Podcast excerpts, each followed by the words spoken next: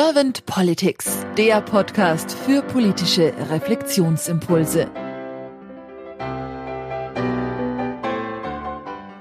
Herzlich willkommen zu einem neuen Podcast von Servant Politics. Mein Name ist Claudia Lutschewitz und ich spreche heute mit Dr. Jörg Köpke. Hallo, Herr Köpke. Ich grüße Sie. Hallo, Frau Lutschewitz. Herr Köpke, Sie sind Kommunikationschef am Zentrum für europäische Politik, promovierter Historiker und gelernter Journalist und langjähriger Hauptstadtkorrespondent, ja, ich denke mal in Berlin wahrscheinlich. Absolut, ja, richtig. Was Sie auch noch sind, Sie sind Buchautor. Sie haben das Buch geschrieben, Unterwandert, wie Rechte den Rechtsstaat okkupieren.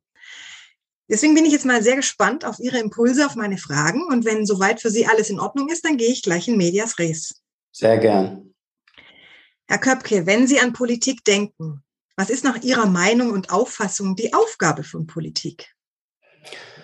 Ja, das ist eine sehr gute Frage. Ähm, also ich selbst würde mich als Homo politicus bezeichnen und zwar deswegen, weil ich finde, dass Politik eigentlich überall drin steckt, ja, in all dem, was mit Gesellschaft zu tun hat, mit menschlichem Miteinander zu tun hat, Leben, Sterben, äh, Krieg und Frieden, äh, wirtschaftliche Fragen und so weiter. Und äh, Sie sagten es ja zu Recht, ich bin eigentlich Historiker von Haus aus, dazu muss man korrekterweise sagen, alte Historiker.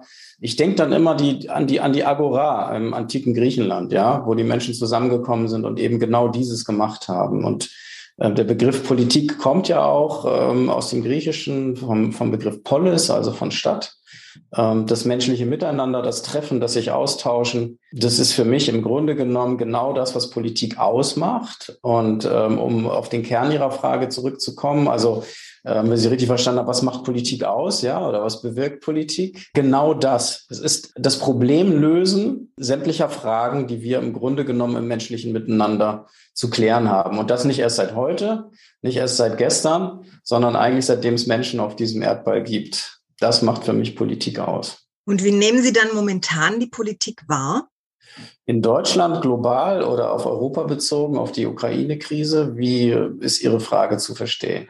That's up to you. Also Sie dürfen es gerne so frei, wie Sie es jetzt fühlen und wahrnehmen, einfach auf das begrenzen, wie Sie es gerade begrenzt wollen oder auch ausweiten.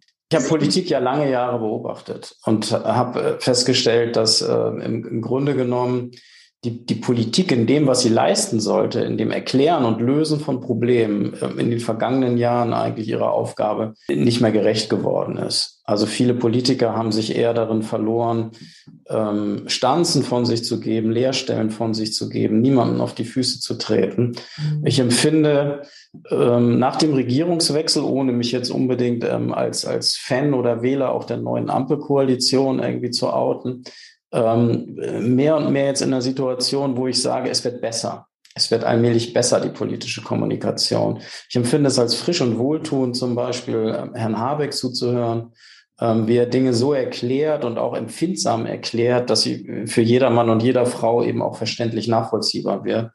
Gleiches gilt auch, und ich war ein großer Skeptiker für Annalena Baerbock auch. Ähm, ich finde, die macht einen großartigen Job und sie ist eben auch im Klaren aussprechen, obwohl sie ja oberste deutsche Diplomatin ist, im Klaren aussprechen von, von politischen Problemen, Sachverhalten, Krisen und so weiter sehr, sehr gut.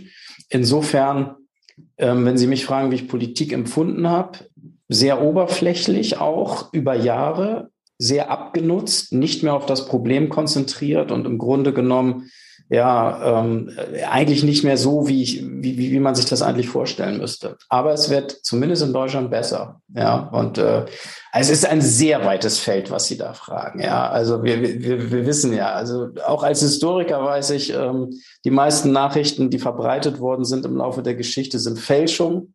Auch damit müssen wir leben. Ja, also Fake News sind keine Erfindung von Donald Trump und auch keine Erfindung der hybriden Kriegsführung eines Wladimir Putin, sondern die hat es immer schon gegeben, in Auseinandersetzungen auch, in politischen Auseinandersetzungen. Und insofern äh, hat sich die Politik vielleicht gar nicht so sehr verändert. Also es ragten vermutlich immer die Persönlichkeiten heraus, auch im Verlauf der Geschichte, die in der Lage waren, die Dinge und die Probleme ihrer Zeit eben für jedermann verständlich beim Namen zu nennen. Jetzt sagten Sie schon, es ist nicht nur für Deutschland ein weites Feld, das heißt demnach auch für Europa. Wollen Sie für Europa etwas sagen, wie Sie das so wahrgenommen haben, die europäische Politik? Ja, natürlich. Also ich habe im Grunde genommen meine eigenen Laufbahn ja Politik durchlaufen, von Kommunalpolitik über Landespolitik, Bundespolitik, jetzt hin zur Europapolitik. Und gerade das Feld Europa ist ein klassisches Beispiel dafür, wie es über Jahre und Jahrzehnte nicht gelungen ist, das, was dort in Brüssel gemacht wird, eigentlich einer breiten Öffentlichkeit zugänglich zu machen. Und wir erleben jetzt auch in einer Krieg- und Krisensituation, dass sich auch das gerade wieder verändert. Also es wird näher zusammengerückt, es wird tatsächlich an existenziellen Problemen gearbeitet.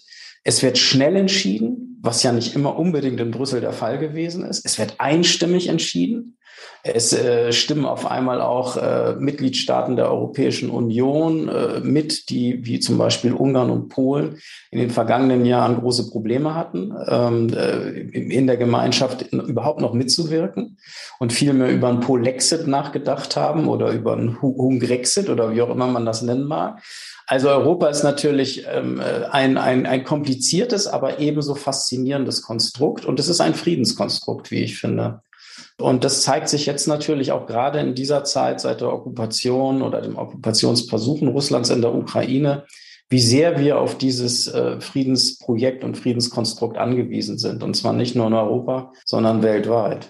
Das bringt mich jetzt dann auch gleich zur nächsten Frage, die ja im Podcast immer wieder auftaucht. Was sind denn dann so Ihre Wünsche für die Politik der Zukunft?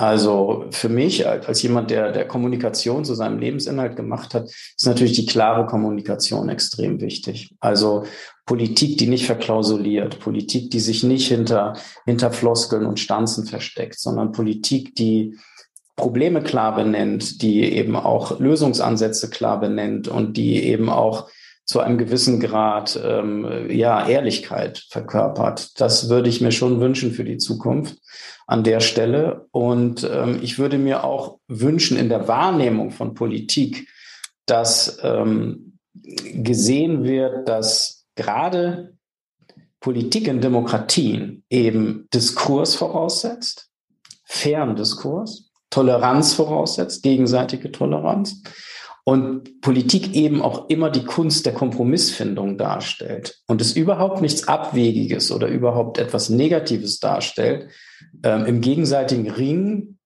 um beste Argumente am Ende des Tages einen Kompromiss zu finden. Also wenn, wenn die Akzeptanz dieser Definition von Politik in der Zukunft stärker verwurzelt wird innerhalb der Gesellschaft, dann hätten wir schon eine ganze Menge erreicht. Sie haben unter anderem von Ehrlichkeit gesprochen und ganz zu Anfang von klarer Kommunikation. Was haben Sie denn für Ideen, wie wir das mehr in die Politik transportieren können? Also wir, wir erleben das ja gerade. Also wir erleben es jetzt gerade, ähm, dass eine neue Politikergeneration ähm, sich ähm, auch Raum schafft. Ja, also wir haben glaube ich, 16 Jahre bleierne große Koalition mehr oder weniger erlebt. Ja, also nicht ganz. Wir hatten ja zwischendurch mal eine Phase schwarz-gelb, aber doch überwiegend. Und ähm, da ist so etwas wie klare Kommunikation, auch jetzt im Bundestag. Wir haben ja wieder eine Opposition, wir haben ja wieder, wir haben mit Friedrich Merz einen Oppositionsführer, den kann man mögen oder nicht mögen, aber wir erleben wieder jemanden als klaren Oppositionsführer. Wir erleben den Austausch auch von Argumenten. Und das finde ich extrem wichtig. Das geht natürlich verloren, ähm, wenn vieles rundgelutscht wird, wenn vieles also in einer riesengroßen äh, Koalition dann eben auch nicht mehr klar zum Ausdruck gebracht werden kann. Und ähm, wir erleben gerade eine neue Politikergeneration, die jetzt an den Schalthebeln sitzt, die anders kommuniziert. Ähm, dazu zählt natürlich auch das Benutzen von Social Media. Dazu zählt natürlich auch das Benutzen all der Medien, die vielleicht vor 20 Jahren eben noch nicht zugänglich waren, die man auch beherrschen muss. Die Klaviatur ist eben äh, größer geworden. Deswegen aber auch viel durchschaubarer. Das heißt, jeder noch so kleine Fehler wird sofort bestraft. Sie müssen also auch wirklich Kommunikationsprofi sein in der Politik, wenn Sie, wenn Sie heute noch reüssieren wollen. Das war vielleicht vor 20 Jahren anders oder vor 30 Jahren. Da hat sich eine Menge geändert. Insofern unterschätzen Sie nicht die Güte und Qualität von Kommunikation in der Politik. Die ist extrem wichtig. Was ist denn ein Kommunikationsprofi in Ihren Augen? Ähm, das ist tatsächlich jemand, der sich zunächst sehr gut informiert, mit wem er sich unterhält, der also eine gute Vorfeldrecherche betreibt. Sie können nicht in, in, in Dubai aus dem Flugzeug steigen, wenn sie genau wissen, mit welchen Leuten sie sich unterhalten ähm, und einfach unvorbereitet Interviews in die Kamera hineinlächeln. Das funktioniert nicht. Ja, also sie müssen schon verdammt gut vorbereitet sein. Sie müssen klar wissen, wie ihre eigene Strategie und wie ihre politische Agenda ausschaut, um die dann eben auch überzeugend rüberzubringen. Und vor allen Dingen, und das, das ist es wirklich, also wir leben ja, erleben im politischen Berlin ähm, das sogenannte Framing immer stärker. Das heißt also, ähm, äh, Ministerien wollen eine bestimmte Sichtweise auf bestimmte Dinge auch bei Journalisten und in der Öffentlichkeit implementieren und benutzen dafür ganz bestimmte Worte. Klare Kommunikation zeichnet sich dadurch aus, dass sie nichts verstecken, dass sie nichts kaschieren, dass sie nicht manipulieren wollen, sondern dass sie an der Stelle tatsächlich das rüberbringen. Und zwar mit Worten, die jeder nachvollziehen kann. Auch das ist etwas, was zum Beispiel in Brüssel sehr stark ausgeprägt wird. Es wird in Abkürzungen geredet. Es, es werden nur noch Fachtermini benutzt. Ähm, die versteht aber draußen niemand. Also es wird von grüner Taxonomie geredet, ja. Ähm, aber es wird erst klar, was sich dahinter verbirgt, wenn man sagt, ja, Atomkraft und Erdgas sollen auf einmal umweltschonend sein. Ja, erst dann, wenn es übersetzt wird, wird verständlich, was sich dahinter verbirgt. Und oftmals sind das Soufflés.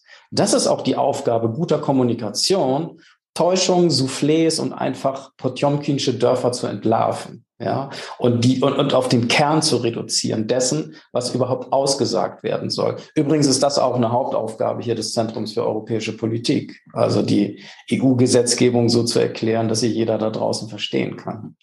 Nicht immer einfach. Das bringt mich jetzt auch zu meiner letzten Frage. Und zwar stellen Sie sich doch einfach mal vor und lassen Sie uns mal zusammen in die Glaskugel schauen. Sie wären jetzt Bundeskanzler geworden. Und gehen wir mal noch einen Schritt weiter und gehen einfach davon aus, Sie als Bundeskanzler könnten wirklich Ihre Herzensthemen nach vorne bringen, also gleich an den Anfang setzen. Welche wären das bei Ihnen? So zwei bis drei Ihrer Herzensthemen, die Sie gleich am Anfang vielleicht mit Ihrem Team anstoßen wollen?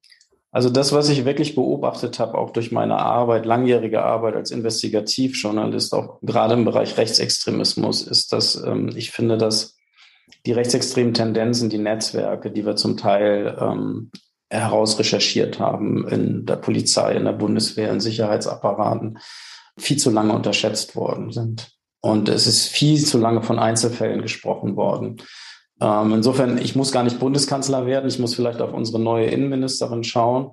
Ähm, die Nancy Faeser ähm, hatte vorher in ihrer Zeit in Hessen ja wahrlich mit NSU 2.0 mit dem NSU selbst und eben auch mit anderen Netzwerken zu tun und zu kämpfen. Und es ist geradezu wohltuend zu beobachten, wie im Bundesinnenministerium in Altmoabit einfach eine andere Stimmung, ein anderer Geist und damit auch ein anderer Umgang ähm, im Verhältnis zu Rechtsextremismus Einzug gehalten hat. Das finde ich sehr wohltuend und ich glaube, wir alle wollen nicht, dass wir das, was wir bis 1945 hier in Deutschland ähm, erleben mussten, also wir persönlich nicht, aber Deutschland selbst, dass das nochmal wieder passiert. Und erleben ja gerade, dass mit exakt den gleichen Mechanismen momentan Russland in eine faschistische Diktatur umgekrempelt wird. Und ähm, das ist für mich deswegen ein ganz, ganz entscheidender Punkt. Der hängt im Übrigen auch zusammen mit Bildung.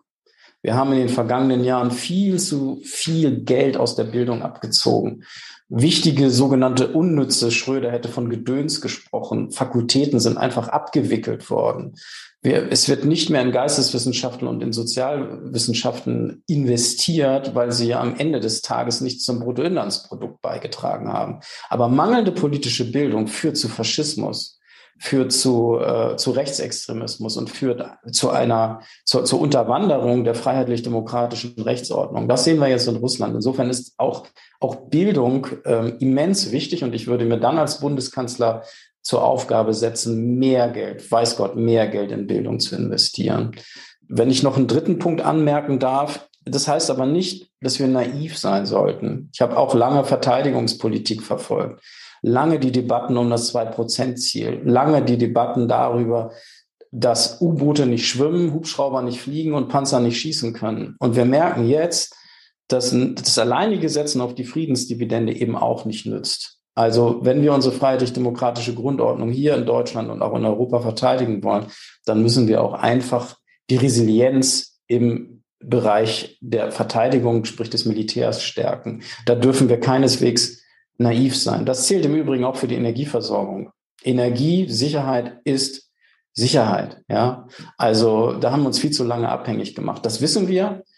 Das muss geändert werden. Herr Scholz hat gesagt, er will es ändern. Ich bin sehr gespannt, ob er es macht. Wenn ich Bundeskanzler wäre, gäbe es längst ein Gas- und Ölembargo gegen Russland. Herr Köpke, habe ich jetzt irgendeine Frage nicht gestellt, die Sie gerne beantwortet hätten zum Thema Politik der Zukunft? Nö, eigentlich nicht. Das war schon sehr rund, rund wie ein Fußball. Also. Wunderbar. Dann danke ich Ihnen ganz herzlich für Ihre Impulse, vor allem aber auch für Ihre Zeit. Und dann sage ich einfach mal bis bald. Ich bedanke mich bei Ihnen. Vielen Dank.